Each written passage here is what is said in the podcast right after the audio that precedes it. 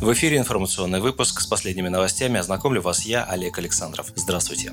Российским школьникам в текущем году выдадут аттестаты без сдачи экзаменов, говорится в постановлении премьер-министра России Михаила Мишустина от 11 июня. Это коснется учеников как 11 так и 9 классов. Выпускники, которые решат продолжить обучение в средних профессиональных образовательных учреждениях, будут зачислены в них по результатам аттестата, а ЕГЭ будут сдавать те, кто решил получить высшее образование. Отмечается, что школы окажут ученикам помощь в подготовке к экзаменам в дистанционном режиме. По официальным данным, в этом году ЕГЭ планирует сдать более 736 тысяч выпускников российских школ. В конце мая врио главы Рособорнадзора Анзор Музаев рассказал, что шанс поступить на бюджетное отделение вузов у выпускников этого года повышаются благодаря увеличению бюджетных мест. В среднем проходной конкурс составит полтора человека на место. Кроме того, снизится проходной балл.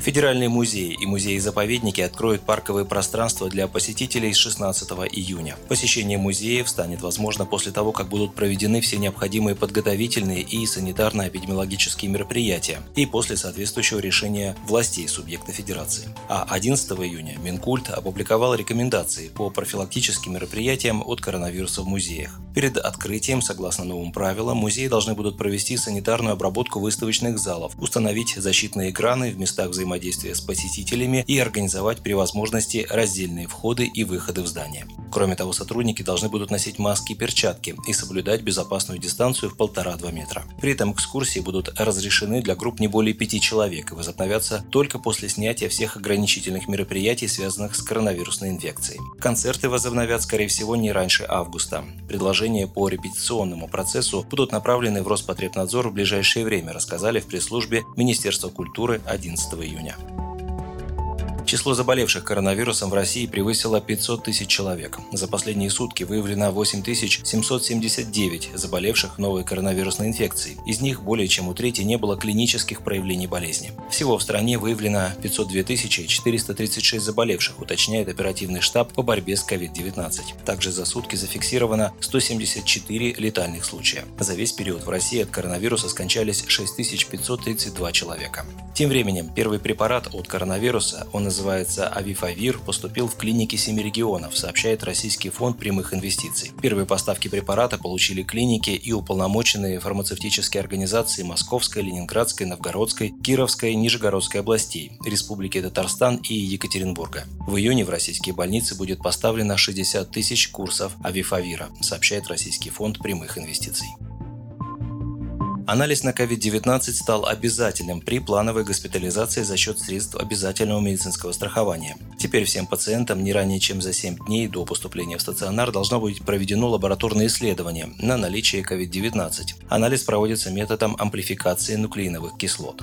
Кроме того, при госпитализации пациента должен будет осмотреть врач-терапевт, а также провести ему бесконтактное измерение температуры тела и пульсоксиметрию, замер насыщения крови кислородом. Если у пациента будет повышена температура или наоборот снижен уровень кислорода, то его могут направить на рентген или компьютерную томографию легких, а также на дополнительное лабораторное исследование на наличие коронавируса. Все перечисленные обследования будут проводиться за счет средств ОМС. В случае нарушения прав следует обращаться в страховую медицинскую организацию, которая выдала полис обязательного медицинского страхования. Ранее сообщалось, что в больницах возобновляет оказание плановой медицинской помощи. Соответствующее распоряжение подписал глава Минздрава Михаил Мурашко.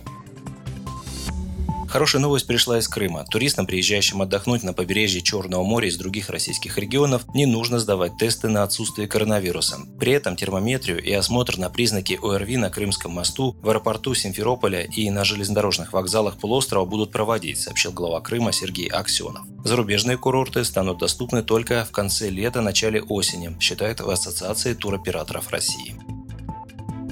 Не допустить роста цен на туристические услуги внутри страны призвал Сергей Миронов. На фоне закрытия массовых перелетов из России за рубеж пошли экспертные разговоры о том, что цены на туристические услуги и путевки внутри страны подорожают на 30%. Если это произойдет, то россияне окончательно разочаруются в российских курортах, и отрасль получит такой удар, от которого она долго не оправится, считает глава партии «Справедливая Россия». По мнению политика, правительство обязано сделать все возможное для того, чтобы цены на отдых остались прежними, а количество и качество качество туристических услуг увеличилось. Ни для кого не секрет, что отдых на российских курортах все последние годы был дороже и хуже по качеству, чем отдых за границей. Поэтому россияне предпочитали посещать заграничные курорты. Каждый год тратили там десятки миллиардов долларов, отметил Сергей Миронов. Сегодня появился шанс оставить эти деньги в стране и развернуть их на финансирование российских курортов. Первое, что сегодня должен сделать Ростуризм в новом качестве, это разработать и применить такой комплекс мер поддержки отрасли, который позволил бы блокировать рост цен на отдых в России, заявил Сергей Миронов.